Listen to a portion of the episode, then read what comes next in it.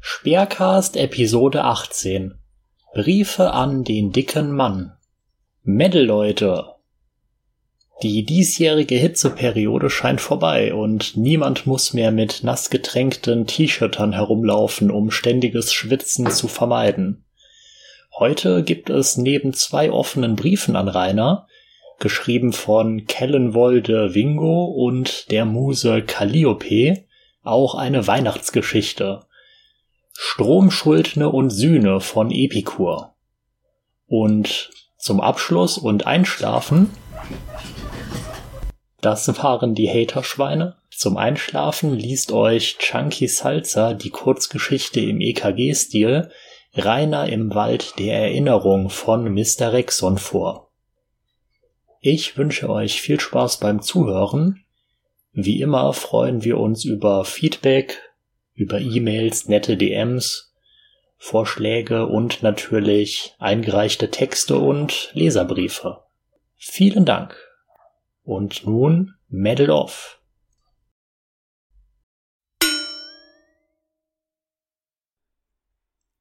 Ein offener Brief an Rainer von Kallanwolde Wingo. Rainer, du bist schwer zu erreichen. Per Mail bringt ja nichts. Per Post? Hättest du nicht so ein gestörtes Verhältnis zu deinem Briefkasten, hätte das etwas werden können. Aber das böse Lesen ist ja auch so ein Arschloch. Telefonisch? Ach, lieber nicht. Du würdest meine Nummer ohnehin nicht erkennen und mich daher sofort blocken. Unschlagbare Logik könnte ja auch jemand Wichtiges sein. Und Besuch? Tja, Rainer, ist zu deinem Glück nicht mehr möglich. Daher dieser Weg. Für den Fall, dass du in absehbarer Zeit einsam und allein in einer Institution hockst und dir aus schierer Verzweiflung den Content der bösen, bösen Hater gibst. So. Nun sitzen wir beide hier. Nun, du sitzt und solltest das zusammengekniffene Gesichtsarschloch ruhig etwas entspannen. Es wird ein Weilchen dauern. Bitte, jetzt keinen Sermon von 31 Jahren Lebenserfahrung und so alt bist du wahrscheinlich nicht einmal. Oder, oder, oder. Rainer, setz dich hin und halt den Rand. Ich habe einen Sohn, der nur unwesentlich jünger ist als du. Ich bin selbst 52 Jahre alt. Respektiere das Alter, da bestehst du ja auch immer drauf. Lel, als sei es eine Leistung, Lebensjahre zu erreichen. Und mit etwas Glück, und wenn die Sterne günstig stehen, bringt dein vermutlich jetzt schon überfordertes Hirn es zustande, mir mal fünf Minuten zuzuhören. Das wirklich Gute an dieser Form der Kommunikation ist, dass du mich weder beschimpfen, wegbannen, noch permanent unterbrechen kannst, wie es sonst deine unnachahmlich charmante Art ist. Du weißt es nicht und du verleugnest es hartnäckig und stur bis zur Selbstzerstörung, aber du kommst aus dem Loch, das du dir selbst gegraben hast, nicht mehr raus. Du hockst darin wie eine Ratte, die in einer sich füllenden Regentonne gefangen ist und hoffst darauf, dass jemand, irgendjemand, dir so viel Kleingeld in die Grube wirft, dass du deinen wuchtigen Körper wieder über den Tonnenrand befördern kannst. Glaube mir, dies wird nicht geschehen und zu deiner Erwartungshaltung gegenüber Dritten kommen wir noch. Hast du auch nur im Ansatz eine Ahnung, wie hoch der Schuldenberg geworden ist, den du hinterlassen wirst, nachdem dein bedauerliches, kurzes, kaputtgefressenes Leben, so wie du es kennst und für endlos hältst, enden wird? Das ist der Aushub aus dem Loch, in dem du hockst. Es sind Gelder, die du tatsächlich lebenden Personen und Institutionen, zum Beispiel deinem Stromanbieter, schuldest, die du nie wirst zurückzahlen können, und das wolltest du auch nie, oder? Es war dir schlicht gleichgültig, dass dein grob fahrlässiges Verhalten andere Menschen schädigt. Mit diesen Schulden, resultierend aus der sturen Verweigerung einer Erwerbstätigkeit im Rahmen deiner beschränkten Möglichkeiten nachzukommen, haben auch die Hater nichts zu tun wie du vor kurzem ja der gebannten Zuhörerschaft von Drachis auf deinem Discord erklären wolltest. Es sind deine Schulden, du hast sie verursacht, sie waren und sind dir egal und du hast nie die Verantwortung dafür übernommen. Vor sieben Jahren hast du aus unerfindlich schwachsinnigen Gründen befunden, es sei jetzt an der Zeit für dich, es dem großen Gronk nachzutun und ein berühmter Internetstar zu werden. Finanzielle Rücklagen, die es für jede Art der Selbstständigkeit braucht, hattest du selbstredend nicht.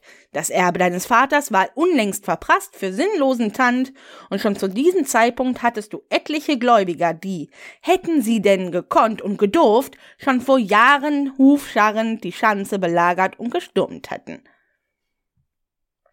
Die Welle der Kritik, die dir nach deinen ersten Machwerken entgegenschlug, hast du nicht gewürdigt oder gar umgesetzt, wie jeder andere Mensch es getan hätte. Nein, du wusstest es ja besser. Diese gemeinen Kritiker können nur böse Mobber sein. Nein, gar Hater, die nur auf die Barrikaden gehen, um dein Leben und den dir zustehenden Ruhm von vornherein zu unterbinden. Die Anschaffung von noch mehr Equipment wird es schon richten. Scheiß doch auf die Gläubiger, die da in langen Schlangen stehen und warten. Du merkst es auch nicht mehr, oder? Du verfügst über keinerlei Bildung, nicht die geringste. Und doch spielst du dich in aller Öffentlichkeit als Experte in allen Belangen auf. Medizin, Physik, Astrophysik, Philosophie, das Thema spielt keine Rolle. Es wird geballtes Halb- und Nichtwissen in den Äther gekotzt unter gleichzeitiger Proklamation, Allgemeinbildung sei überbewertet und wahrlich niemand bräuchte das. Auch Schulbildung sei im späteren Leben unnötig. Der mangelnde Abschluss resultierte ja nur daraus, dass du in der Praxis viel besser seist als in der Theorie. Privatdozent Dr. Wingel hat gesprochen. Es darf auch niemand dem Herrn der Drachen widersprechen, weder im heißgeliebten Ego-Pflege-Discord als auch im Chat der endlos Monolog-Streams. Widerspruch ist schließlich Hate. Dieses Gebot befolgen deine Drachis auch stets und lauschen deinem sinnfreien Monologen andachtsvoll und lobhudeln dich über deine Genialität, um dich hinter deinem Rücken gnadenlos auszulachen und sich über besonders unintelligente Äußerungen lustig zu machen. Du hast auch keine Ausbildung absolviert oder deinen Schulabschluss nachgeholt. Trotzdem musst du jedem, der es nicht hören möchte, um die Ohren schlagen, sie seien noch selbst schuld, ihr Leben so zu verschwenden und einem geregelten Tagewerk nachzugehen, gar so dumm zu sein, auf dem Bau zu arbeiten. Tja, du hättest ja, ich darf an dieser Stelle zitieren, keinem Bock in einer miefigen kleinen Fabrik am Fließband zu stehen. Denn für mehr würde dein Abschluss, Kollege, du hast es gepackt, einen Sonderschulabschluss zu verkacken, ja nicht reichen. Und dann ist da ja auch das fiese ADS und die gar lebensbedrohliche Legasthenie. Rainer, du hast deine Jobs aus diversen Gründen verloren. Krank gespielt, ich sag nur Grieselkrätze, zu spät gekommen, Argumentation mit Kollegen und Vorgesetzten, die Unfähigkeit, einfachste Tätigkeiten auszuführen oder konnte Anweisungen nicht umsetzen oder widersetzt sich ihnen. Klingt das bekannt? Die Hader haben damit nichts, aber auch gar nichts zu tun. Du warst der Wanderpokal der Zeitarbeitsagenturen in einem Umkreis von 50 Kilometern um deinen Wohnort. Nur an guten Ausreden, da mangelt es dir nie.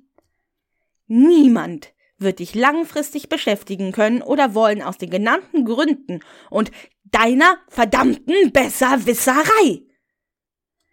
Ich gehöre zum Beispiel zu den Versagern aus dem Bauwesen.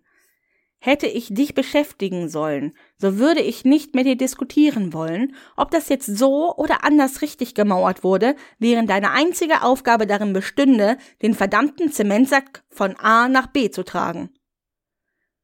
Du kannst es nicht lassen, andere Menschen belehren zu wollen. Gleichzeitig verweigerst du dich aber heillos stur allen, selbst gut gemeinten Ratschlägen sowie wissenschaftlich bewiesenen Tatsachen und verbarrikadierst dich hinter deiner Meinung, die du ja schließlich haben darfst. Klar darfst du deine Meinung haben, die haben wir alle. Aber im Regelfall beugt man sich A Leuten, die offenkundig klüger und bewanderter in einem Thema sind als man selbst, B der Wissenschaft und nein, die arbeiten nicht rein theoretisch und C den Gesetzen des Landes, in dem ich lebe, womit wir gleich beim nächsten Thema wären.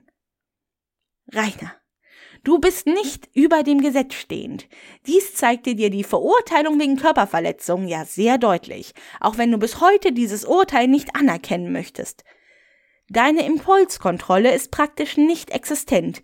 Jedem niedersten Trieb und jeder noch so bescheuerten Eingebung wird nachgekommen. Ein Dozent hatte es mal so ausgedrückt. Sie können so lange mit den Armen rudern, bis sie jemand anderen in die Fresse hauen. Dieses Konzept hast du nicht verstanden. Die Freiheit, dein Zeugs zu machen, ne, endet da, wo du die Peripherie anderer Personen berührst ob nun körperlich oder im übertragenen Sinne. Du kannst nicht Einzelpersonen oder ganze Personengruppen wahllos und unausgesprochen vulgär beleidigen, ohne jegliche Ironie glauben, dies bliebe ungeahndet. Die Provokation der Hater durch dich sind grenzenlos. In ihrer Unverschämtheit ebenso wie in ihrer Dummheit. Du suggerierst, den Hate mehr als nur zu wollen. Sobald er, aus welchen Gründen auch immer, kurzzeitig abebbt, bist du am Start. Kamera an, den Hintern in die Zarencouch gepfeffert und los geht der Rant gegen die bösen Hater, die unfähige Polizei, die Gesellschaft, die nichts gegen das Mobbing tut, dir nicht die verdiente Anerkennung zollen will, deine hochqualifizierten Fähigkeiten verkennt. Ach, es ließe sich endlos fortführen.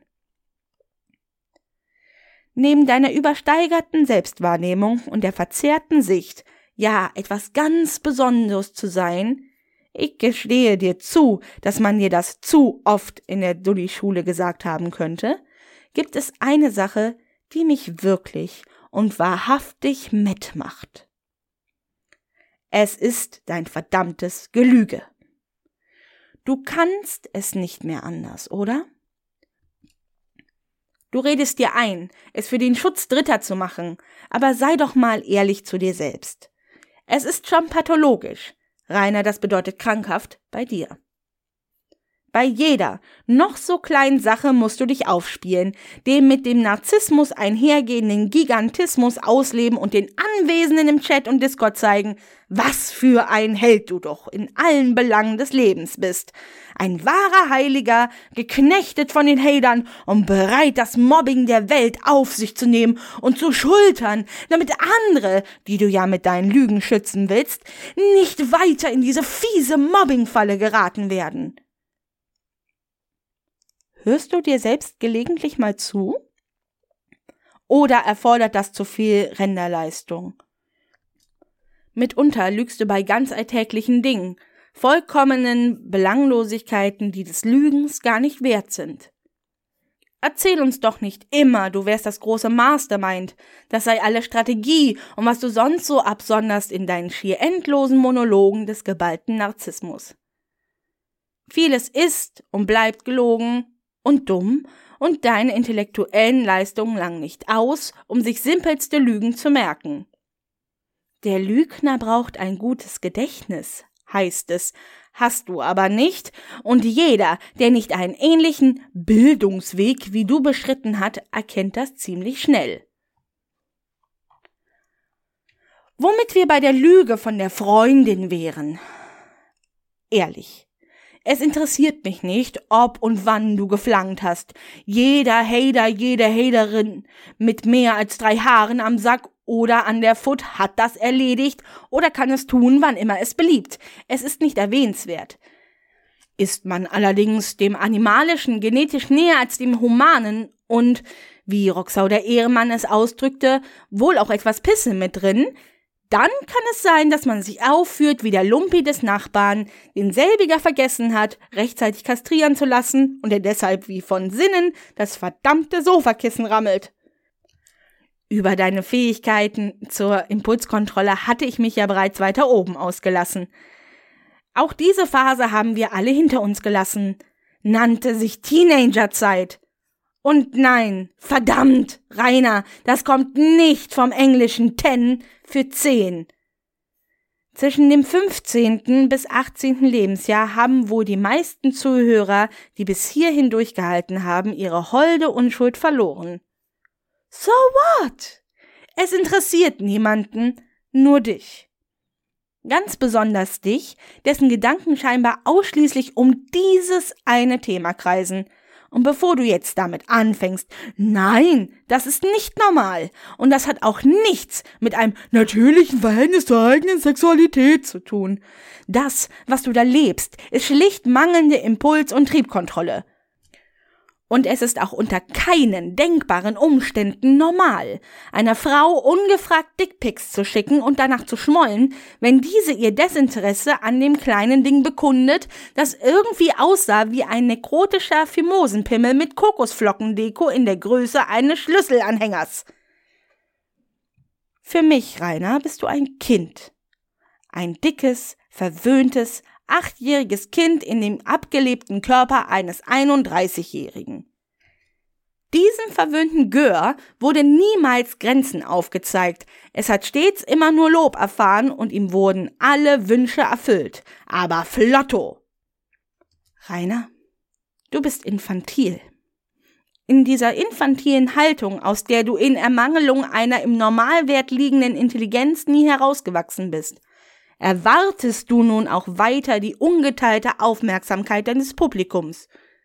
Du erwartest auch weiterhin grenzenlos alles ausagieren zu dürfen, was dich in deiner kranken Rübe so umtreibt. Du erwartest Lob für schlechte oder gar Leistungsverweigerung und du erwartest die Erfüllung all deiner Wünsche. Amazon Wishlist regelt und träume, weil du wirklich und ernsthaft glaubst, dies würde dir zustehen. Dem ist nicht so. Wofür? Bitte, erklär es mir, sollte dir irgendwas zustehen. Dafür, dass du selbst den Hass gegen dich an und befeuerst? Dass du immer mit dem Kopf durch die Wand musst? Dass dir niemand etwas sagen darf? Dass du nur dein Grotten schlechtes Zeug machst? Deine anmaßende, übergriffige Art diese Selbstgerechtigkeit und vor allem deine Arroganz, all diese äußerst negativen Eigenschaften eines Menschen, die wollen verdient sein. Und auch dann bleiben es negative Unarten. Du tust nicht das Geringste. Leistung erbringen ist nicht so deins. Lernen und sich Wissen aneignen, eine Niederlage anerkennen und sie verbessern wollen, alles nicht deine Stärken. Du bist ein Kind. Du verhältst dich wie ein Kind, das übers Wochenende allein zu Hause gelassen wurde. Du kannst einen geregelten Alltag nicht bewerkstelligen. Du bist unfähig, diese notwendigen Behördengänge, die Pflichten, die uns alle umtreiben, zu erfüllen. Du kannst weder dich noch dein Umfeld angemessen behandeln, pflegen und instand halten. Du kannst nicht für deine Finanzen sorgen oder eine adäquate Einschätzung des eigenen Gesundheitszustands vornehmen. Rainer, du bist ein Fall für die gesetzliche Betreuung für alle drei Lebensbereiche Finanzen, Gesundheit und Aufenthaltsbestimmung. Ganz ehrlich und ohne Sarkasmus. Und genau da sehe ich dich in naher Zukunft, wenn alles um dich her zerbricht. Deine Lügenkonstrukte, deine Selbstüberschätzung, deine Vorstrafen, deine Ignoranz, deine finanziell desaströse Situation. All das wird unweigerlich zu deinem Untergang führen. Eines schönen, nahen Tages werden sie dann kommen. Die Männer vom Umzugsunternehmen, von diesem anberaumten Termin du natürlich wieder nichts weißt, weil du deine Post nicht geöffnet hast. Sie kommen mit einem Gerichtsvollzieher im Schlepptau, der ein oder mehrere Titel gegen dich hat, in Begleitung einiger Beamter, die du mit Sicherheit aus den Zeiten der Verkennung der Polizei aus deiner Leibstandarte kennen wirst. Und du wirst mad as fuck sein, weil du das nur spärlich unterdrückte Grinsen auf den Gesichtern kaum wirst ertragen können. Man wird dich und einen winzigen Teil deiner abgeranzten Habe, einen Koffer mit Klamotten und die wichtigsten Papiere, in eine von der Gemeinde getragene Übergangswohnung bringen, während der Rest dessen, was du als wertvolle Antiquitäten und Unikate bezeichnet hast, auf mehreren Containern als Sondermüll entsorgt wird, bevor die Schanze und die Nebengebäude eingeebnet werden, um das Grundstück der Zwangsversteigerung anheimfallen zu lassen. In dem Übergangsheim wird der dir zugeteilte Sozialarbeiter schnell feststellen, dass du die inpersonalisierte Unfähigkeit bist. Man wird dich dann psychologisch, psychiatrisch begutachten lassen und der Gutachter wird recht fix attestieren, wie intelligenzgemindert und narzisstisch du tatsächlich bist.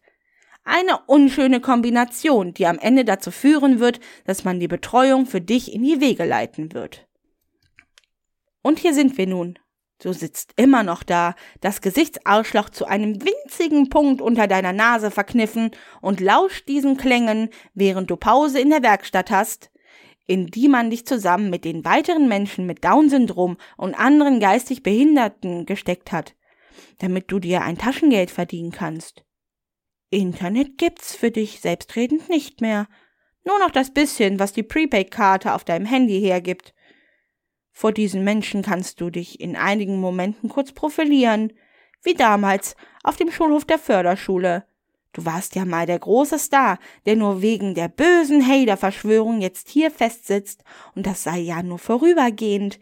Du hättest schon längst einen Anwalt beauftragt und so weiter und so fort. Sie werden dir andachtsvoll lauschen und dir alles glauben, während der eine versucht, sich einen Wachsmalstift in die Nase zu stecken und ein weiterer verzweifelt zu verstecken versucht, dass er sich gerade in die Hose gepisst hat.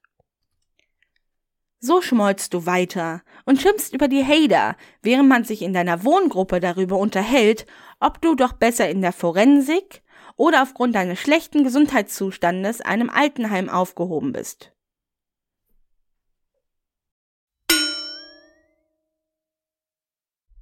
Mobbing Jesus. Ein offener Brief an den Lard von Calliope. Ein paar Dinge, welche ich bezüglich des Lards vorweg noch sagen möchte. Ich verfolge dieses Trauerspiel seit Anbeginn und weiß noch genau, wie sehr es mich damals schockiert hat, als er seine Adresse ins Internet gebrüllt hat. Zu dieser Zeit hatte ich, wie wahrscheinlich viele andere, einfach nur Mitleid mit ihm.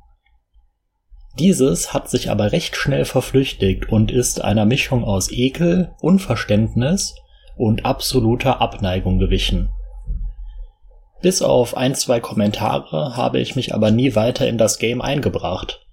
Ich war bis jetzt mehr stille Beobachterin, die fassungslos den Kopf schüttelt. Was mich zu diesem Erguss an Worten getrieben hat, ist das Video, so lebe ich mit Mobbing vom 29.08.2020, in dem das übliche Mobbing Lülülü wiedergekäut wird. Ich selbst habe einen großen Teil meiner Schulzeit mit Mobbing, Depressionen und Selbstmordgedanken zu kämpfen gehabt und wurde durch den üblichen Müll, den der Oger da in die Kamera mimimiet, ziemlich getriggert. Nun zu meinem eigentlichen Met. Wie angemerkt, habe ich selbst am eigenen Leib erfahren, wie es wirklich ist, gemobbt zu werden. Bei den Märchen des Schanzenkaisers ist mir schnell aufgefallen, dass er nie konkrete Beispiele für Dinge nennt, welche ihm in der Schulzeit widerfahren sind. Natürlich lamentiert er über Dinge, welche jeder RTL-Reporter unter Mobbing versteht. Dass er in diesem wunderbaren Video, Achtung Sarkasmus, davon erzählt, wie er jahrelang jeden Tag zum Weinen gebracht wurde, ist ganz nett. Aber ich denke, dass Rainer eher geheult hat, weil er nicht bekommen hat, was er wollte, oder dass ihm jemand mal die Meinung gegeigt hat und er damit nicht umgehen konnte. Mobbing hat viele Seiten und natürlich ist es nicht schön, wenn man jeden Tag mit Hey Fetti oder beliebige Beleidigung einfügen begrüßt wird. Menschen und vor allem Kinder und Jugendliche können grausam sein, aber sind wir ehrlich, wer hat nicht mal in dieser Zeit zu einem Klassenkameraden oder Freund etwas gesagt, was nicht in Ordnung war?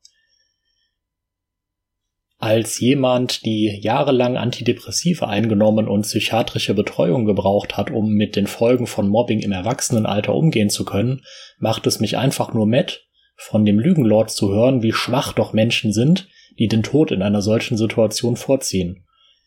Jemand, der tatsächlich schon mal an Suizid gedacht hat oder wirklich in einer solchen Situation gewesen ist, wie der Lard behauptet, würde niemals, niemals solche Aussagen tätigen und sich gleichzeitig als Anti-Mobbing-Hero betiteln.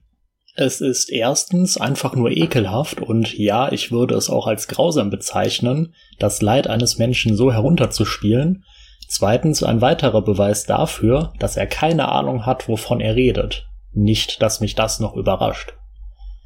Aber bei einem solchen Thema und der Tatsache, dass es vielleicht wirklich junge Menschen gibt, die dem Drachenlord zusehen, weil es ihnen Kraft in einer solchen Situation gibt, finde ich es einfach nur schockierend. Laut eigener Aussage gab es schon Menschen, welche sich, Zitat, wegen ihm und seinen Videos nicht umgebracht haben. Zitat Ende. Das ist eine meiner persönlichen Lieblingsaussagen von Rainer, welche in den letzten Jahren getätigt wurden. Ich kann ehrlich sagen, meine psychische Gesundheit wurde nicht vom Drachenlord gerettet, sondern durch professionelle Hilfe. Etwas, was man dem Lord ja auch schon öfter empfohlen hat. Ich bin mir sicher, es würde ihm sogar helfen, wenn er sich eingestehen könnte, dass er ein Problem hat. Bei Depressionen ist es wie bei der Alkoholsucht. Einsicht ist der erste Schritt auf dem Weg zur Besserung. Dies war einer der ersten Sätze, welche ich damals von meinem Psychiater gehört habe. Zu meinem Glück bin ich, im Gegensatz zum Lard, nicht narzisstisch veranlagt und auch in der Lage, selbstreflektierend zu denken. Sonst wäre ich heute vielleicht nicht hier und würde diesen Text schreiben. Ja, es ist schon richtig, dass die Hater sich oft nicht korrekt verhalten und dass manche Aktionen grenzwertig sind. Aber wie er sich diesem ganzen Drama entziehen könnte, ist auch völlig klar. Haus verkaufen, umziehen, mit YouTube aufhören, sich Hilfe und einen Job suchen. Damit wäre er sehr wahrscheinlich all den Hate los. Aber mit dem Müll weiterzumachen, nur weil er zu faul ist, sich zu ändern und das unter dem Titel Ich höre nicht auf, weil ich kämpfe gegen Mobbing, ist so verlogen und widerwärtig. Nichts, was dieser Mensch ins Internet rotzt, hilft jemandem. Anstatt seine Drachis über die Amazon Wishlist seine feuchten Träume von Lebensmittel und Schrott befriedigen zu lassen, wie wär's mal mit einer Spendenaktion für eine Organisation, welche Kindern oder Jugendlichen in schwierigen Situationen hilft? Nein, auf so eine Idee würde der Buttergolem nie kommen, weil dann würde er ja jemand anderem helfen als sich selbst. Dann würde er ja tatsächlich etwas gegen Mobbing tun, und ich würde vielleicht meinen Hass, was keine Emotion ist, welchen ich gegen ihn empfinde, etwas zurückschrauben können. Ich weiß, wir sind im Endeffekt alle hier, weil wir uns in irgendeiner Form an diesem ganzen Drama ergötzen. Es ist nun mal Reality TV vom Feinsten. Und natürlich ist es auf eine perverse Art und Weise amüsant, diesen Menschen bei seinem Zerfall zu beobachten. Jedoch sollten wir alle nicht vergessen, dass auch Rainer nur ein Mensch ist. Von den zwei Prozent, die wir von ihm kennen, ist er zwar ein dummes, sexistisches und von den niedersten Trieben gesteuertes Schwein, aber trotzdem ist er eine Person, welche durch Versagen der Eltern, der Schul- und der Sozialbildung zu dem geworden ist, was er ist. Er hat niemanden mehr und bei seiner Art, mit anderen umzugehen, ist das auch nicht weiter verwunderlich. Am Ende des Tages ist der Einzige, der Rainer wirklich mobbt, er selber. Nur um das zu verstehen, wird wohl noch einige Zeit ins Land ziehen müssen. Mobbing und vor allem die Folgen sind kein leichtes Thema und es wird leider nicht besser, wenn unwissende Menschen ihren Senf dazu im Internet verbreiten. Ich hoffe nicht, dass aus dem Video, welches mich zu diesem Text getrieben hat, eine Reihe wird, aber hey, wem mache ich denn was vor? Das kriegt er doch eh nicht hin. Die neue Staffel wird wohl noch einige dieser Momente bereithalten. Für alle da draußen, die selbst mit Mobbing und Konsorten zu tun haben, ist er kein Vorbild, er ist eher ein abschreckendes Beispiel für das, was mit einem passieren kann, wenn man keine Hilfe annimmt oder seine eigenen Probleme nicht ernst nimmt. Mein Rat zum Schluss soll sein, werdet nicht wie Rainer. Seid gut zu denen, die es auch zu euch sind, und wenn das Leben mal zu viel wird, dann sprecht mit jemandem. Alles in sich hineinzufressen macht es nicht besser. Sollte es je passieren, dass der Lord diese Worte zu lesen oder zu hören bekommt, so wünsche ich mir, dass er sich Folgendes zu Herzen nimmt. Dieses Zitat stammt von einem sehr weisen Menschen und ist nun schon einige Jahre alt, aber immer noch aktuell. Lösch dich.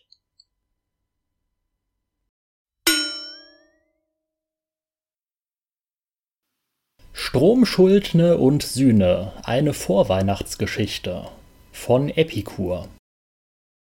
Eine Vorweihnachtsgeschichte mit der fiktiven Person Rainer Winkler. Alle Personen in dieser Geschichte, die mich wegen ihrer Darstellung verklagen können, sind frei erfunden. Außer George Soros, der klingt nur so.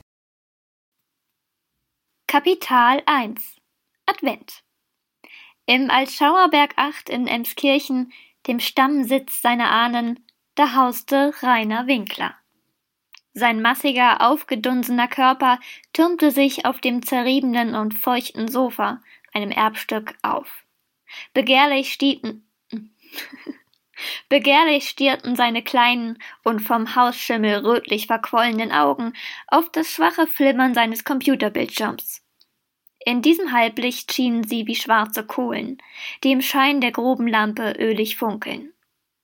Wasser der Lust füllten den erkerartigen Unterkiefer, unter dessen drastischem Vorsprung man schattig ruhende gotische Wasserspeier vermuten dürfte, der aber nur schlecht gestutzten Pflaumen und zur Unkenntlichkeit verwesten Essensreste einheimbot. Ihm hungerte. Fressen musste her. Ach was, ach Quatsch. Ach, was hatte er geschmaust, als Fortuna, als you know, ihm noch hold war. Damals gab es ein halbes Dutzend Brezeln zum Frühstück. Und was davon blieb, das wurde genießerisch in die Soße der Tiefkühlgerichte getunkt und schlabbernd verschlungen, noch ehe er das zweite Frühstück irgendwann zur vierten Stunde nach Erwachen ausrufen konnte. Episch, rief er aus, als diese Erinnerung sich als sanftes Leichentuch der Vernunft um seinen umnachteten Geist legte. Im wohligen Tagtraum vergangener Gelage füllte er seine Wunschliste auf der Seite eines globalen Versandhauses mit Legionen leerer Kalorien und Kohlenhydrate. Die wohlige Erinnerung vermengte sich mit der Hoffnung auf zukünftig mannigfach gefüllte Schüsseln, wenn seine Unterstützer, denn solche waren es ja sicher, ihren Tribut leisten würden und ihm diese frommen Wünsche erfüllen würden. Ein Tribut, der bescheiden und fair war, dafür, dass er doch sein Leben so bereitwillig mit den Demos des Weltnetzes teilte. Natürlich zog ein so großartig geführtes Leben auch Neider auf sich, wie der Kadaver seines Pferdes die dicken Schmeißfliegen von den Jauchegruben der umliegenden Bauern gelockt hatte. Wie diese scheußlichen Kreaturen fielen auch die Hader, wie Rainer sie nannte, über ihn her und versuchten sich an ihm zu laben. Aber ich gebe euch kein Mett mehr, sagte Rainer halblaut zu sich als er das Bild des rottenden Blue aus der wollüstigen Fantasie des Fraßes drängte.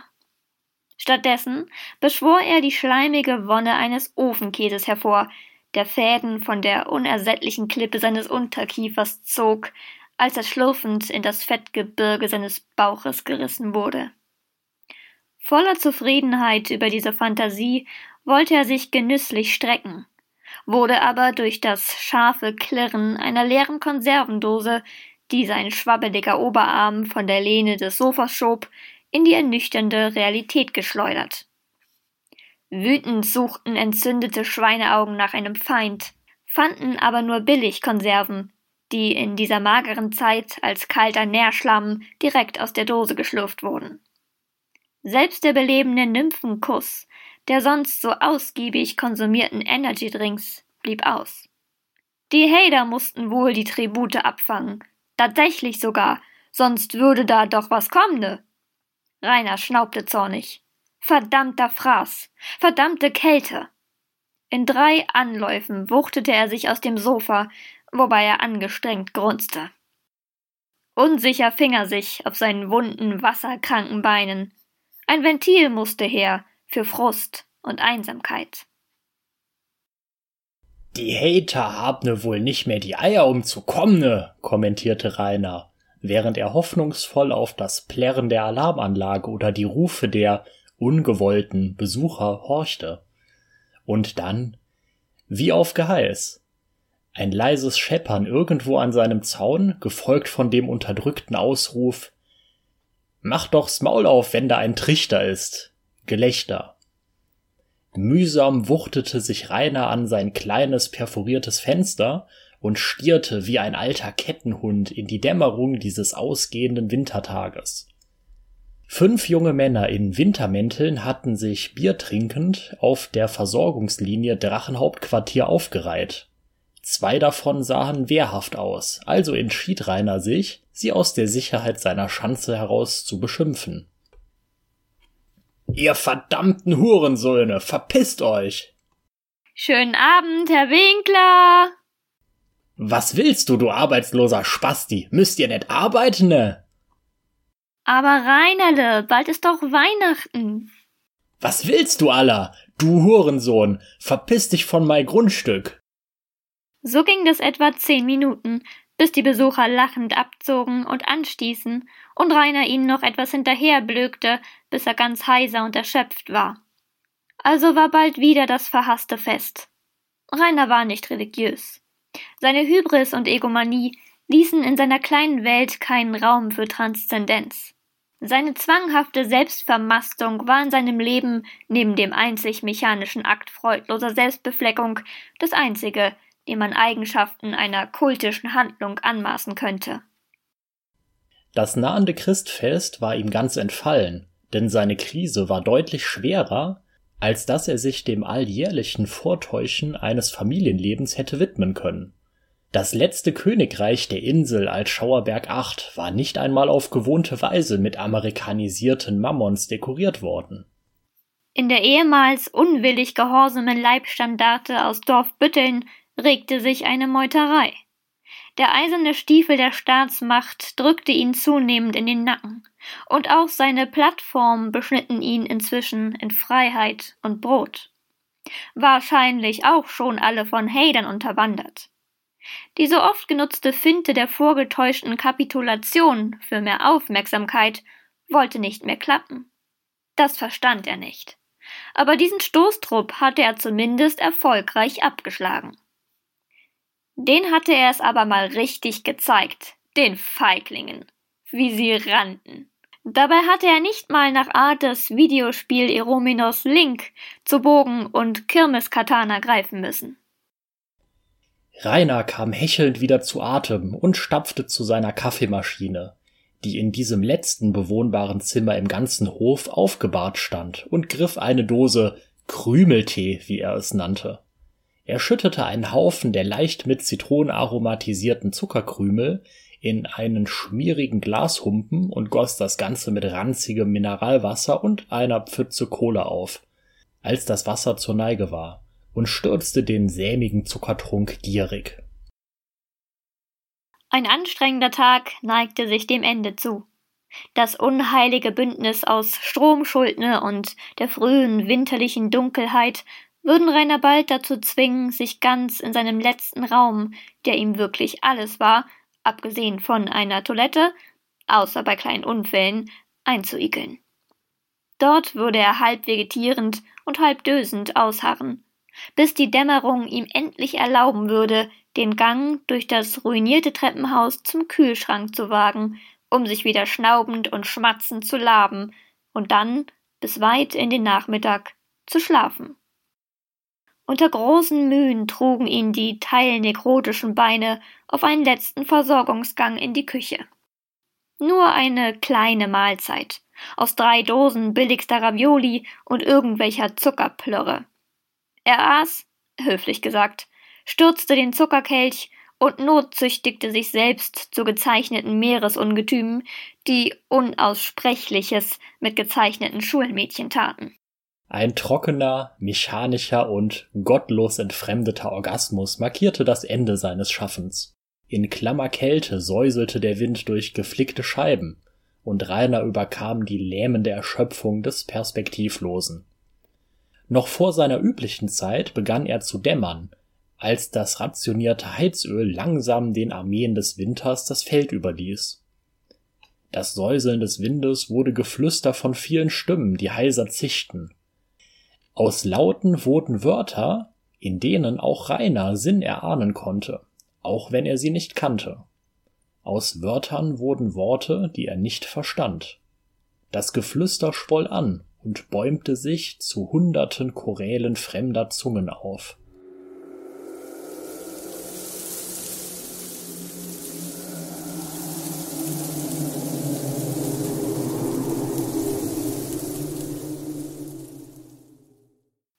Kapital 2 Das Gespenst von Winklerville Reiners Geist kämpfte sich vom dumpfen Dämmerschlaf zu einem Zustand milder Verärgerung. Die Hater spielen ja wohl wieder Rechtsrock vorm Haus, vermutete er. Verdammte Kacknazis, wollte er brüllen, aber sein Kiefer sperrte, wie unter einem Krampf. Plötzlich war es ganz still und kalt, seltsam kalt, so trocken und das Wort, das er nicht fand, lautete steril. Die Stille, sie ängstigte ihn. Jetzt war er ganz allein mit sich, und die Nymphe Echo, die im schmutzigen Tümpel seiner Seele hauste, war nicht wohlwollend. Dann endlich ein Geräusch. Klapp, klapp, klapp, klapp, klapp, klapp. Erst fern und leise, aber zunehmend näher. Er kannte das Geräusch, was ihn gleich so sehr mit Stolz erfüllte, dass er nicht erst überlegte, welches es denn war. Hufne, purzelte es ihm in den Sinn. Dann dröhnte das Geräusch der Hufen von der Hausfassade. Näher und näher, wie der schnelle Schritt der Arbeitsstiefel seines Vaters durch das Treppenhaus einer anstehenden Tracht Prügel kündeten. Rainer musste schwer schlucken. Klapp, klapp, klapp, klapp, klapp. Plötzlich saß er gegenüber seines Fensters, davor pure Schwärze.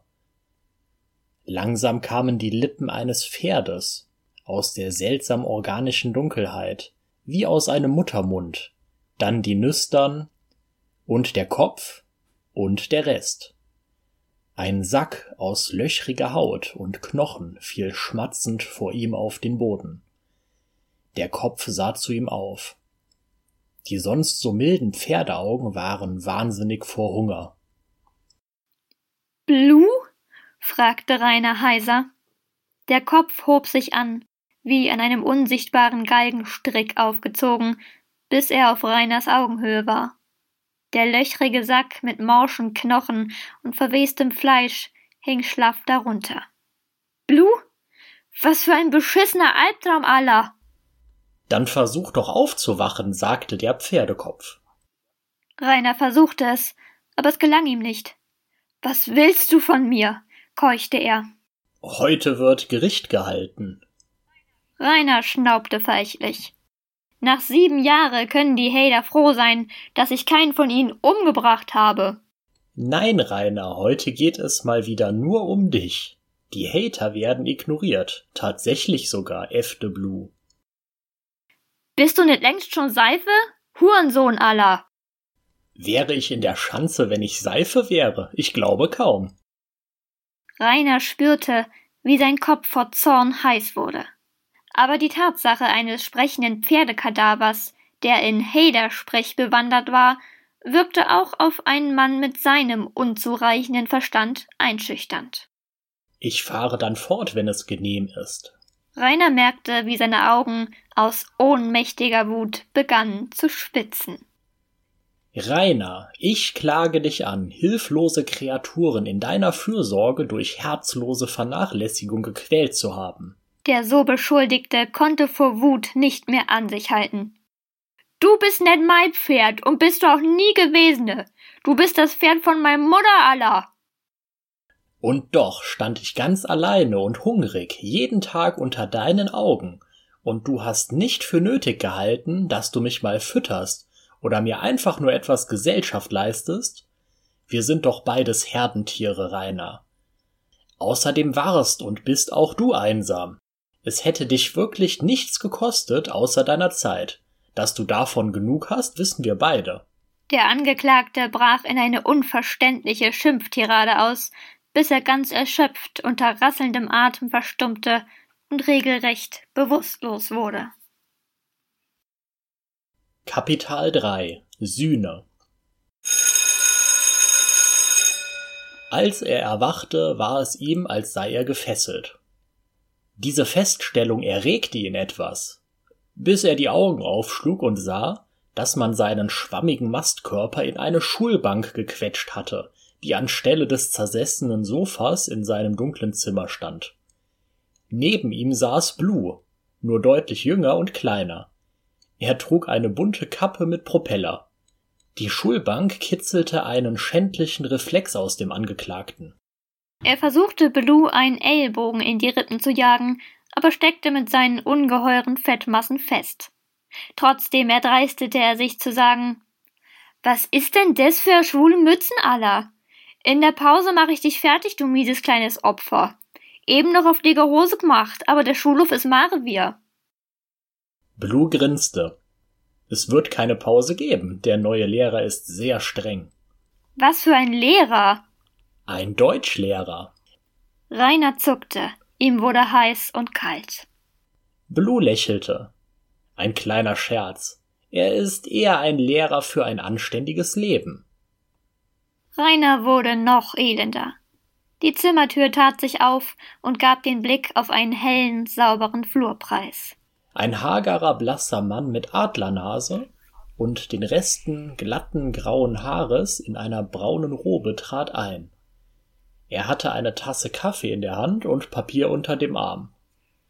Entschuldigt bitte die Verspätung, ich hatte Schwierigkeiten mit dem Drucker.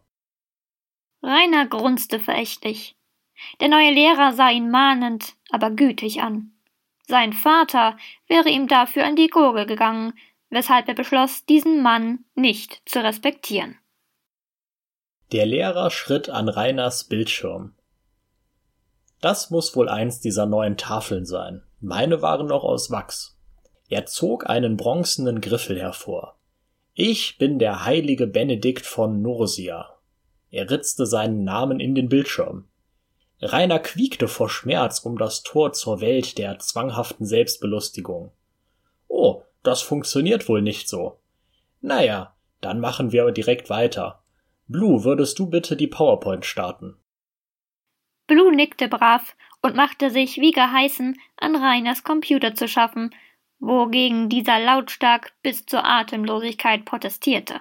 Die Schulbank wackelte unter dem Ansturm des bebenden Fettgebirges, hielt aber stand. Die Präsentation hatte den Titel Die Regel des heiligen Benedikt mit Demut, Arbeit und Gebet zu einem christlichen Leben. Wer Rainer kennt, dem wird klar sein, dass er sich nach dem mühsamen Entziffern des Titels nicht mehr auf den mehrstündigen und sehr erbauenden Vortrag des Heiligen einlassen konnte und wollte. Wie schon zu Sonderschulzeiten wurde er einfach abgesessen. Und somit halte ich Demut für die erste Stufe auf der Himmelsleiter, schloss Benedikt von Nursia seinen Vortrag. Noch Fragen? Rainer verdrehte die Augen. Keine Fragen? Gut, dann bearbeitet bitte in Stichpunkten den Zettel, den ich euch jetzt austeile und fasst eure Ergebnisse in Partnerarbeit auf einem Poster zusammen. Bei Fragen bin ich gleich vor der Tür im Gebet. Mit diesen Worten verschwand er eilig in den hellen Flur. Rainer verweigerte sich der Partnerarbeit, während Blue über dem Zettel brütete und lauschte in den Flur. Hast du eine Zigarette? hörte er den Heiligen fragen. Nur Menthol, antwortete eine Bassstimme. Dann nehme ich eine von Rainer. Immerhin bin ich hier, um seine verkommene Seele zu retten. Rainer zappelte und jaulte, als der Heilige das Zimmer betrat und mit seiner Packung Goloir Blau wieder verließ. Arbeite mal mit. Immer bekommt man mit dir schlechte Noten, fauchte Blue. Ich weiß nicht, wie ich zu dem durchdringen soll. Ich habe Mao und Stalin bekehrt, aber bei ihm ist es, als habe er keine Seele. Da scheint nur Trieb zu sein, tönte es aus dem Flur. Mhm, Amen, Bruder, pflichtete die Bassstimme bei. Rainer wusste zwar nicht, wer Stele und Mao am oder äh so waren, aber die hatten sich wohl von diesem arroganten Mann, der ihm hier was aus seinem Buch vormachen wollte, und die Leute nannten ihn arrogant, besiegen lassen. Er nicht. Er war unbesiegt. Vielleicht hängt die Seele von dem armen Jungen noch in der dicken Rita, Bruder. Die Nachgeburt hat sie ja auch heimlich gegessen, schlug die Bassstimme vor. Was sagst du da bei meinem Mutter, du Affennächer? Schrie Rainer aus vollem Hals. Zu seinem Entsetzen betrat tatsächlich ein schwarzer Mann den Raum und sah ihn, wie der heilige Benedikt, streng, aber gütig an. Er war groß, gestählt und trug ein kurzes Panzerhemd aus bronzenen Schuppen und ein Schwert und hatte ein Holzkreuz um den Hals hängen. Rainers Miene heiterte sich auf und seine Augen begannen zu leuchten. Luan? Dann ist es doch ein Traum. Du wirst mich retten und zu deinem Stamm wilder Kannibale bringen, und wir werden alle zuckne und spritzne und lächelne, und ich werde aufwachen und mir eine wichsne. Der schwarze Mann stand wie geschlagen und brauchte einen Moment, um sich zu fassen. Er begann hüstelnd zu sprechen. Ich bin der heilige Mauritius, und wolltest du vielleicht Juan schreiben? Ich bin gekommen, um dich zu retten, aber nicht, nicht so. Und der Rest? Großer Gott, steh uns bei. Hastig verließ er den Raum. Nach einer gefühlten Ewigkeit für Rainer kam der heilige Benedikt zurück. Blue stellte alleine sein Plakat vor und bekam ein voll befriedigend, worüber Rainer schmutzig lachte. Blue, dann geh doch in die Pause.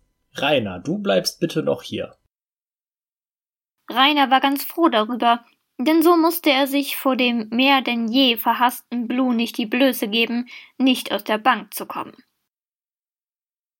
Rainer, deine mündliche Mitarbeit war heute so ungenügend wie dein bisheriges Leben. Dein Seelenheil, deine Versetzung, wenn du so willst, ist ernsthaft gefährdet. Junge, was kommst du Etzeler mit ernsthaft? Der ist besiegt, Allah. Der wird im Knast von Dorian in den Arsch gefickt. Weiße, dein Hatergelaber langweilt mich einfach nur noch.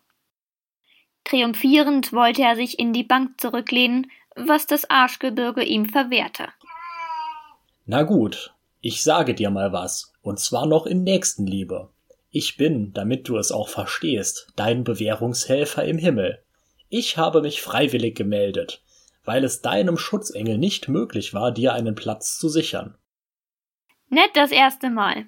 Rainer wog sich schon wieder in Unbesiegtheit. Lieber mit Odin in Valhalla saufen, als mit Jesus im Himmel weine Allah. Einen Platz im Fegefeuer, Rainer. Wir wollen dir eine letzte Chance geben zu bereuen. Wir haben dir Hader und Bärchen geschickt, aber nichts konnte dich Demut lehren. Und auch keine Reue. Und im Fegefeuer will dich auch keiner. Ich habe mit dem Teufel selbst gesprochen. Und weißt du, was er sagte? Rainer hatte endlich die Arme frei bekommen und verschränkte sie trotzig vor der dritten Brust von oben. Er sagte, es sei grausam und unchristlich, wenn man dich den anderen Büßern zumuten würde. Selbst in der Hölle will dich keiner mehr.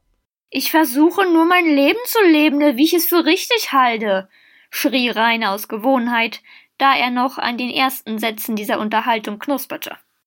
Du kennst kein richtig oder falsch. Du bist nur Ego, nur Trieb. Rainer dachte weiter angestrengt nach. Als junger Bursche war ich wie du, nur das Gegenteil. Ich wollte Gott so sehr gefallen, dass ich mich in Dornen stürzte, wenn mir der Speer zuckte, wie die Hater es so schön formulieren. Wiegst du denn nett? Rainer, bitte versuch doch zu verstehen. Plötzlich wurde Rainer wieder zornesrot, denn er hatte seinen Gedanken endlich zu Ende gewunden. Ich verstehe. Du hast die Hader geschickt. Sieben Jahre. Aber ich bin unbesiegt. Er zog sein Pfefferspray aus seiner fleckigen Cargo-Shorts und leerte es in die Richtung des Heiligen, der ungerührt dastand. Ich habe Jahre in einer Höhle gehaust und mich in Dornen gewälzt. Ich bin der Anti-Rainer. Insbesondere da ich Maß und Demut fand. Ich bin dein Anathema und du bist besiegt. Anders als Rainer fing er auch wirklich an, golden zu leuchten, worauf der fettverhinderte Triebtäter sich einmachte, weinte und beteuerte, sich nur verteidigt zu haben. Kapital 4 Sühne Zweiter Versuch Trockne deine Tränen, Rainer. Lass uns mal einen anderen Ansatz versuchen. Lass mich dir zeigen, wie dieser Tag ausgesehen hätte, wenn du den Herrn in dein Leben gelassen hättest. Der Heilige schob Rainer mitsamt der Schulbank an dessen Fenster. Die organische Dunkelheit war verschwunden. Stattdessen lag der Hof unter der Sonne eines späten Morgens. Wo ist denn Marschott? fragte Rainer kritisch. Als Christ hast du deine Eltern geehrt und das Erbe deines Vaters nicht verkommen lassen. Deine Mutter wohnt noch bei dir und deine Schwester kommt dich oft besuchen. Die wollen nur mal Erbe für sich. Deshalb hab ich die doch rausgeschmaßt. Rainer schlug die verquollende Hand an seine Stirn. Als Christ hast du gern mit ihnen geteilt. Rainer brachte das Jaulen hervor, wie er es tut, wenn er jemanden ob einer als dumm empfundenen Äußerung niedermachen will. Schau, da bist du. Ein altes, aber gepflegtes Auto mit einem Christbaum auf dem Dachgepäckträger fuhr auf den Hof. Wo ist mal Zaun? knurrte Rainer drohend. Du hast versucht, ihn zu Pflugscharren umzuschmieden. Flugscharen. Das waren sicher japanische Wurfgeschosse, mit denen er die Hader besiegt hatte. Rainer nickte zufrieden. Eine deutlich dünnere Version von Rainer stieg aus dem Auto. Er war zwar noch dick, aber nicht mit dem Arschgebirge, das wir kennen, vergleichbar. Sein Haar war kurz und ordentlich gekämmt, sein Schnauzer voll und gestutzt, und er trug einen grünen Pullover und eine beige Hose. Arschgebirge Rainer stöhnte entsetzt. Das sah nicht nach Mettler aus. Das sah nach Spießer aus. Ah, das, ahnte der Heilige. Als du Christ wurdest, wurde Ned Flanders von den Simpsons dein großes Vorbild. Du hast Jesus in dein Leben gelassen, keinen höheren Bildungsgrad, aber deine Frau übt jeden Abend das Lesen mit dir. Dein Traum ist es, deinen Kindern bald flüssig aus der heiligen Schrift vorzulesen.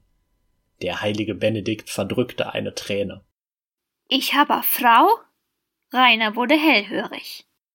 Ja, du konntest leider nicht flüssig genug lesen, um Priester zu werden, aber es wird dich vielleicht trösten, dass diese Version von dir der älteste Messdiener in Deutschland ist. Und ist ma Frau geil? fragte Rainer hoffnungsvoll. Etwas zu lüstern könnte man sagen, aber sonst ist sie eine sehr gute Frau. Was macht die denn so? sabberte Rainer. Es fällt mir schwer, das zu sagen, aber sie wollte dich wiederholt zu Oralverkehr an dir drängen. Aber Christenreiner hat abgelehnt. Er ist wirklich sehr streng in diesen Sachen. Alle eure vier Kinder wurden im abgedunkelten Raum in Missionarsstellung gezeugt. Benedikt lächelte Rainer freundlich an. Warte mal, er hat was?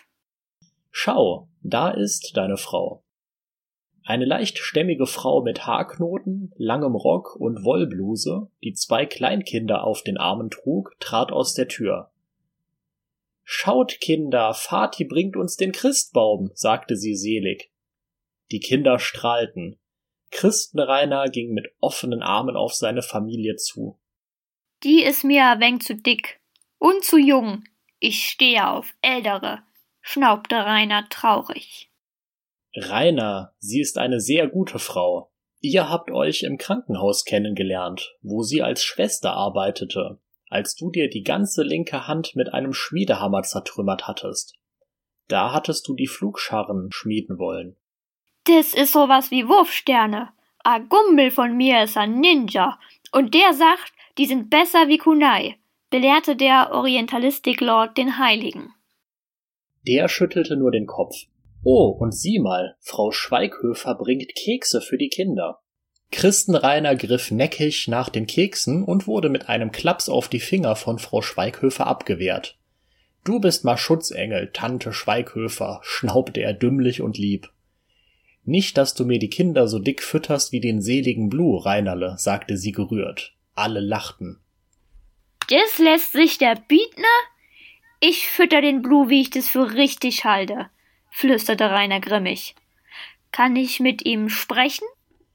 Sicher, geh nur, sagte der Heilige zufrieden, der glaubte, endlich etwas in unserem Fastfood-Massengrab ausgelöst zu haben. Die Schulbank löste sich auf und Rainer stapfte eilig los. Der Heilige wartete am Fenster auf die Zusammenkunft der Reiners ein markerschütterndes Du verdammtes Arschloch. ertönte aus der Haustür, und unser Rainer brach hervor wie eine angestochene Wildsau. Die Frau und ihre Kinder wurden beiseite geschleudert, als er aus der Tür schoss. Er hatte weder Kirmeskatana noch Axt gefunden. Alles war verstörend ordentlich. Stattdessen führte er einen Besenstiel in der einen und ein Wandkreuz in der anderen Hand. Zweiteres schleuderte er nach Christenreiner und machte sich auf, mit dem Besenstiel auf ihn einzudringen. Puff. Kapitel 5 Dieses Buch von Josef Roth, das Rainer natürlich gelesen hat. In einer Zwangsjacke fand er sich vor dem heiligen Benedikt kniend. Der heilige Luan, oder wie der Affen Neja hieß, stand mit verschränkten Armen neben ihm. Leitet das Hiobsprotokoll ein gebot Benedikt von Nursia mit der ganzen Majestät eines Heiligen der einzigen wahren christlichen Kirche. Der Herr wird sein Angesicht von dir wenden. Du wirst dich selbst endgültig brechen. Vielleicht verstehst du dann endlich. Vielleicht lassen sie sich dann noch wenigstens zu George Soros und Hillary Clinton in den neunten Kreis. Und Rainer, das war erst ein Anklagepunkt und eine Sitzung. Wir wollten eigentlich noch mindestens zwei weitere Geister für dich rufen, aber vergiss es. Ja, ja, Rudi aus Buddelne. Ihr Hater seid doch alle gleich, plärrte Rainer noch, als der Wind wieder zu flüstern begann.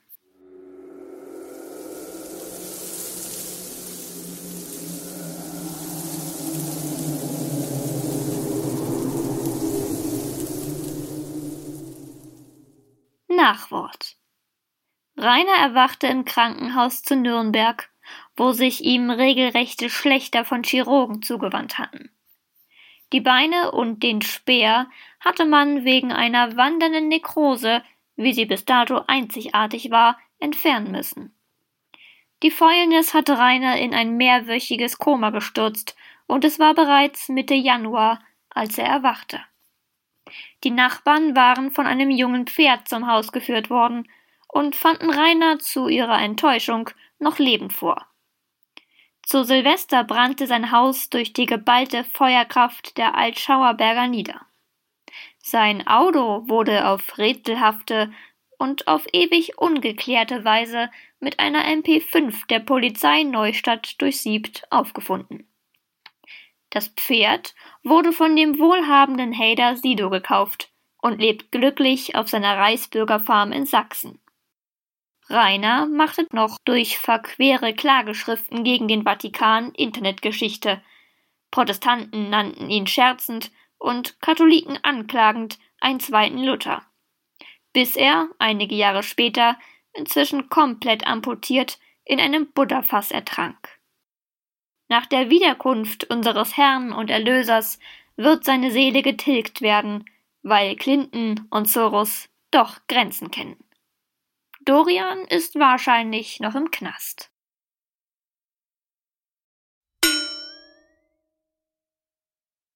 Na, meine lieben Häderchen, heute wieder ganz viel derjenige gewesen.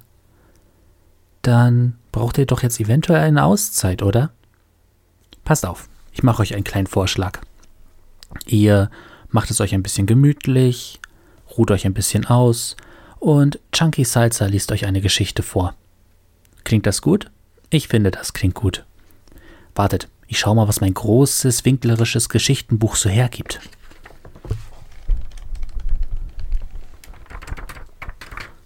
Oh ja, die klingt gut.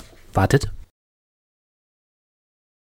Sie heißt Rainer im Wald der Erinnerung. Kurzgeschichte im EKG-Stil. Geschrieben hat sie Mr. Rexon. Gewidmet wurde sie Annika Müller. Rainer lief durch den mittelalterlichen Wald. Er dachte daran, wie er früher immer mit seinem Vater dort war und schon mit vier Jahren lernte Fallen zu stellen und Pferden zu lesen. Da hörte er ein Geräusch wie knackende Äste. Er schaute sich um und sah eine zarte, sehr dünne Person mit grünem Gewand rasch an ihm gespenstisch vorbeihuschen. Er konnte gerade so viel erkennen, um zu wissen, die muss eng sein. Er hörte so ein leises Kichern von nicht weit her. Jetzt sah es nicht nur eng aus, es kicherte auch so. Er hörte so ein leises Kichern von nicht weit her. Jetzt sah es nicht nur eng aus, es kicherte auch so. Es rufte immer wieder Rainer, Rainer. Komm zu mir, mein Tanzbärchen. Rainer war wie betäubt, dass eine Mulle nach ihm rief. Er ging auf die Stimme zu, tiefer in den Wald hinein. Auf einmal tauchte die Gestalt auf, und Rainer sah eine Mullenhexe vor sich. Sieht aus wie Tinkerbell von Peter Pan und Link aus Sellert, dachte er sich. Beide lächelten. Sie fragte ihn, was wäre dein größter Wunsch? Rainer antwortete, auf der Stelle mit dir Sex zu haben, du geiles Stück, du geiles. Die Pan-Sellat-Mulle fing an zu lachen. Das Gesicht verzieht sich zu einem dämonischen, kreischendem Lachen. Rainer sagt zu ihnen, Los, komm jetzt her, ich positioniere dich jetzt und du lässt mich ran. Das ist mein Wunsch. Die Hexe öffnete die Beine und Rainer konnte nach ewiger Zeit sein Pensi in die Scheide stecken. Die Fee schreite laut auf und weg war sie. Rainer sah, dass er in was steckte, aber ganz bestimmt nicht in der Fee. Sein Pensi war in ein Baumloch gerammt. Da bemerkte er, dass sein Vater ihm damals auch hätte sagen können, welche Pilze gut sind zu essen und welche nicht. Fallenstellende und Fährtenlesende ging ja auch. Er zog sein Schrumpelwürstchen wieder raus und dachte daran, dass er damals ja erst vier Jahre alt war. Jetzt war Rainer aber 30 Jahre alt und sexuell reif, um seine Jungfräulichkeit abzulegen. Er schlenderte durch den Wald und kam an einem abgelegenen Kloster vorbei, wo am Kirchenturm ein Kreuz mit Jesus abgebildet war. Rainer blieb stehen und schaute auf das Kreuz mit Jesus dran und dachte immer, wenn er das sah, an Hühnchen. Schließlich ist er ja Atheist und muss und kennt Jesus auch gar nicht. Er hatte den Namen mal gehört, das ist irgendwie der Oberboss in irgendwas, aber er selber betrachtete sich selber als das höchste Wesne, das es gibt. Und bevor er da irgendwas glaubt, soll doch Jesus zu ihm kommen und sich von ihm segnen lassen. Hungrig geworden und Lust auf Fleisch am Spieß, sucht er eine Taverne auf, wo im nächsten Dorf darauf wartete, von Rainer besucht zu werden. Er stand vor der Taverne, wo die Aufschrift trug zum tanzenden Hühnchen Perfekt, dachte Rainer und er lächelte. Er öffnete die Tür und trat herein. Es war einiges los und hatte viele Leute. Er setzte sich festschnaufend an einen Tisch, wo auch ein stattlicher Ritter saß. Rainerle musterte den Ritter, der sein Hühnchen und Brot verzehrte und sein Bier dazu trank. Der Wirt fragte Rainer, was darf es sein? Rainerle antwortet, ein Hühnchen und ein Göttertrunk. Der Wirt schaute ihn böse an und sagte, in dieser Zeit gibt es noch kein Coca-Cola zum Met und so eine scheiß Plüre würde auch niemand saufen. Rainer lächelte verlegen. Er antwortete, ein Bier bitte. Der Ritter schaut zu Rainer und der Wirt und der Ritter lächelten. Rainer merkte die pure Männlichkeit und merkte auch sogleich, dass es in der Hose leicht zuckte. Er schaute sich um, während er wartete, und sah in der Ecke vier junge Frauen, eine davon bestimmt unter achtzehn. Sie schauten ebenfalls zu ihm, da sie den Dicken gesehen hatten, als er reinkam. Alle lächelten. Die eine stand auf und ging auf Rainer zu.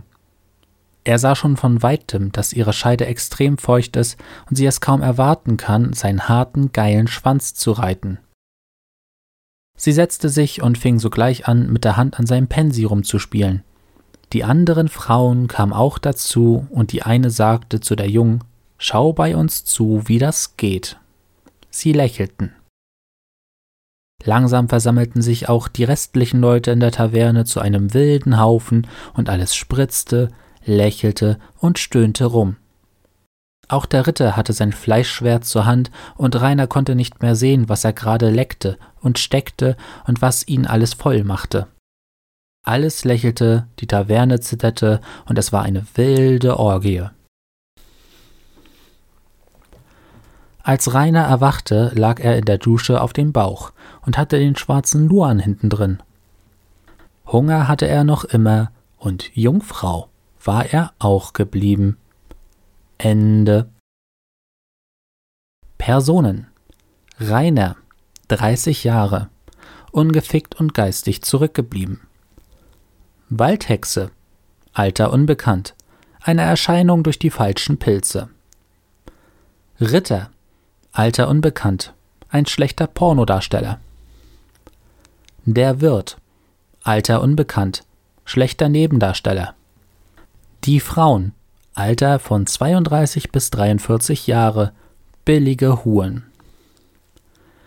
Kleines Mädel. Alter 16. Hat keinen Plan, was sie in der Geschichte soll. Jesus. Alter unbekannt. Will sich von Rainer segnen lassen und sieht aus wie ein Hühnchen am Holzspieß. So, meine lieben Hater, das war die Geschichte für heute. Tschüss.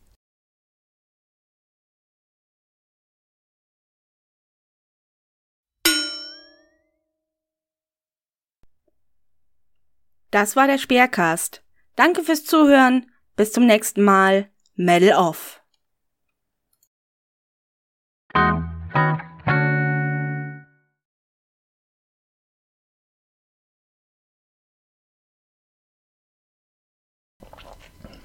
Möchtest du? Ich jetzt? Okay. Du? Episch. Episch, rief er aus. Hm. Nochmal. Der Hoffnung auf zukünftig mannigfach gefüllte. Äh, die wohlige Erinnerung. Ihr verdammt. Na, nein. So laut. Mach du mal den ersten noch. Ihr verdammten Hurensöhne, verpisst euch! Was willst du, du Arbeit... Moment mal. Moment mal, Moment mal, Moment mal. Verdammten Hurensöhne, verpisst euch, schön Abner Winkler. Ach so, das ist wieder Rainer, natürlich, ja. Ja. Was willst du, du arbeitsloser Spasti? Müsst ihr nicht arbeiten, ne? Was willst du, Aller, du Hurensohn? Verpiss dich von meinem Grundstück. Ist das nicht mein Grundstück?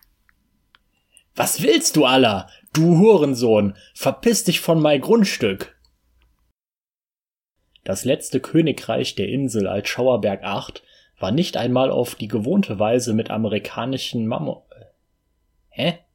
Ah, amerikanisiert. Äh, Ich habe den Text gelesen und trotzdem. Er ist nicht einfach. Äh.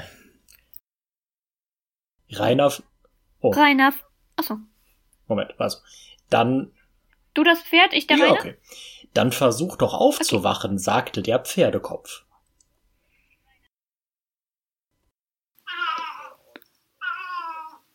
Ja, Katze, aber nicht jetzt. Nee. Schon wieder das Mäuschen. Eines Tages werden die denk Leute denken, ich quäle dich. Ja, doch.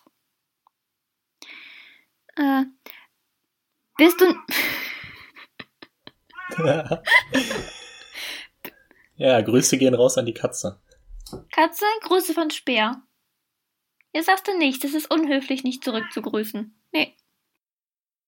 Ein, Ein Haar. Haar. Na, mach du. Nee, das ist wieder der Lehrer.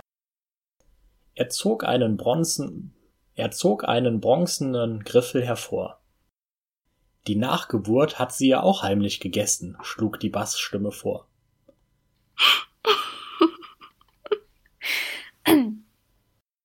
Und ein Schwert. Und hatte ein Hohlkreuz.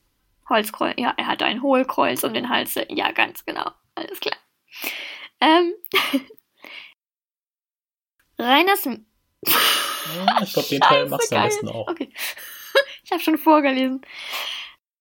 Und wolltest du vielleicht Ju was? Juan. Also, Juan wird Okay. gesprochen. Darf, ja, mir fehlt gerade der christliche Zugang, aber okay. Bärchen geschickt, aber nichts konnte dich Demut lehren. Und selbst keine Reue. Hä? Hä? Und selbst keine Reue? Hm. Aber nichts konnte ich dem nehmen. Ähm, Vielleicht. mm, Und auch keine Reue. Dann wird's verständlicher. ja, genau, genau. Ja. Die Organ, die organisierte Dunkelheit, ja. Die organische Dunkelheit war verschwunden. Deshalb hab ich die doch rausgeschmaßt. Rainer verschlug die. Rainer schlug die verquollende Hand an seine Stirn. Wie er es tut, wenn er jemanden, ob einer als dumm empfunden, nieder. Okay. Ja, blöder Satz. Reine Interpretation, wie es tut, wenn er jemanden, ob einer als dumm empfunden ist und jeder machen will. Okay.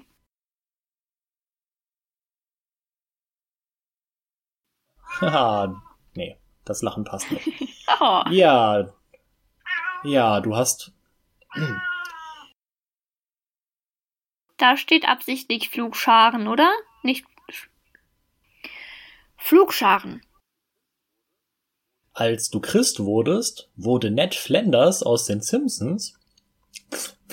So. Als du Christ wurdest, wurde Ned Flanders aus den Simpsons. Warum lispel ich denn auf einmal? Ich muss mal einen Schluck trinken. Belehrte der. O oh Gott. Orientalistic Lord, Orientalistic Lord, Orientalistic Lord. Okay. Nicht, Ey, dass das du nur die. Kinder. Alles? Na, nur der Rainer. Ach so, stimmt, das ist Christenreimer, ne? Ah, nee, sta- Also sorry, ist deins. Nochmal.